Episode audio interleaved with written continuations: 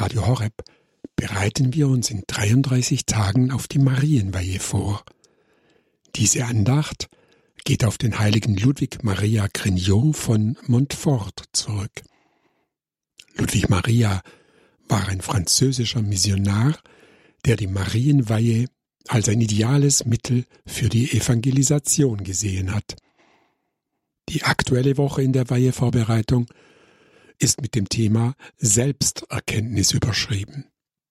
Dazu sagt der heilige Ludwig Maria, Unsere besten Handlungen sind gewöhnlich verdorben durch unseren schlechten Kern, durch die Erbsünde und die persönlichen Sünden. Wollen wir daher die Vollkommenheit erlangen, die man nur durch die Vereinigung mit Jesus Christus erringen kann, dann müssen wir das abstreifen, was in uns schlecht ist. Durch diese Tage der Vorbereitung auf die Marienweihe führt sie hier bei Radio Horeb Pfarrer Klaus Schönebeck aus Trollshagen im Sauerland.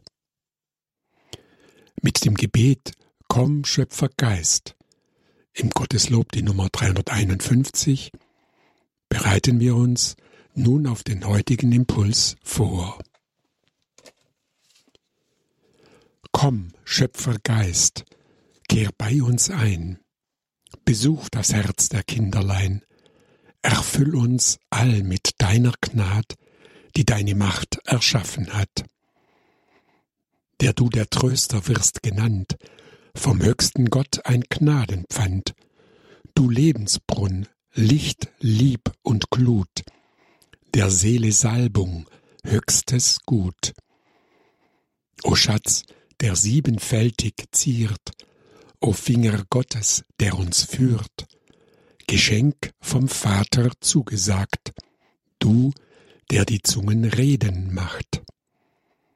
Entzünd in uns des Lichtes Schein, gieß Liebe in die Herzen ein, stärk unseres Leibs Gebrechlichkeit mit deiner Kraft zu jeder Zeit.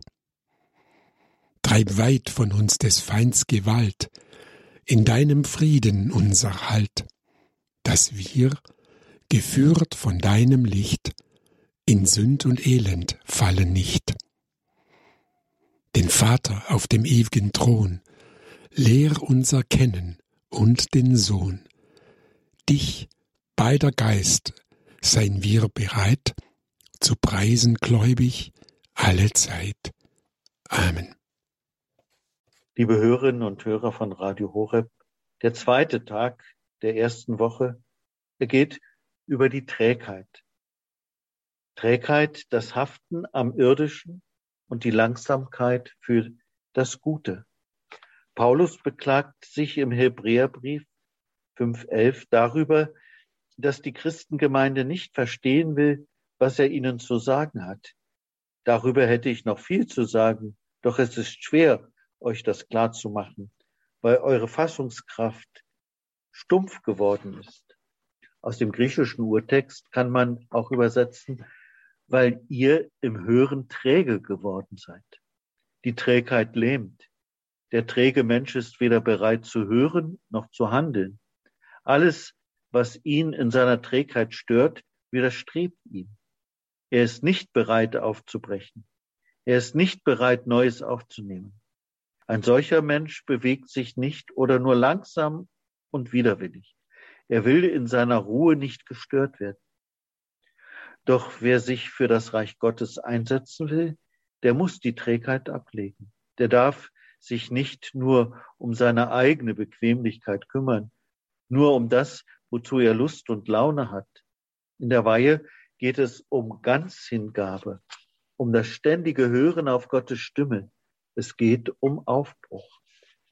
Gregnion schreibt an die Freunde des Kreuzes, ihr wollt meine Freunde des Kreuzes als Soldaten des Gekreuzigten in dieser Welt kämpfen, und zwar nicht durch Flucht, wie es selbst bei eifrigen Christen geschieht, aus Angst, von ihr besiegt zu werden, sondern als mutige und tapfere Krieger, die nicht wanken noch weichen.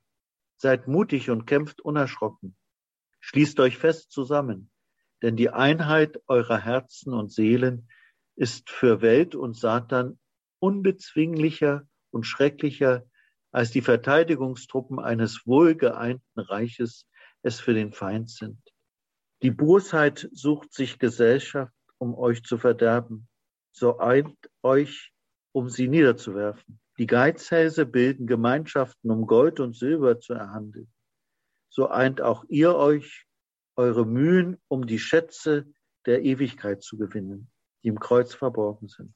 Ein Verehrer des Kreuzes ist ein Mensch, den Gott auserwählt hat unter Zehntausenden, die nach den Sinnen und nach der bloßen Vernunft leben.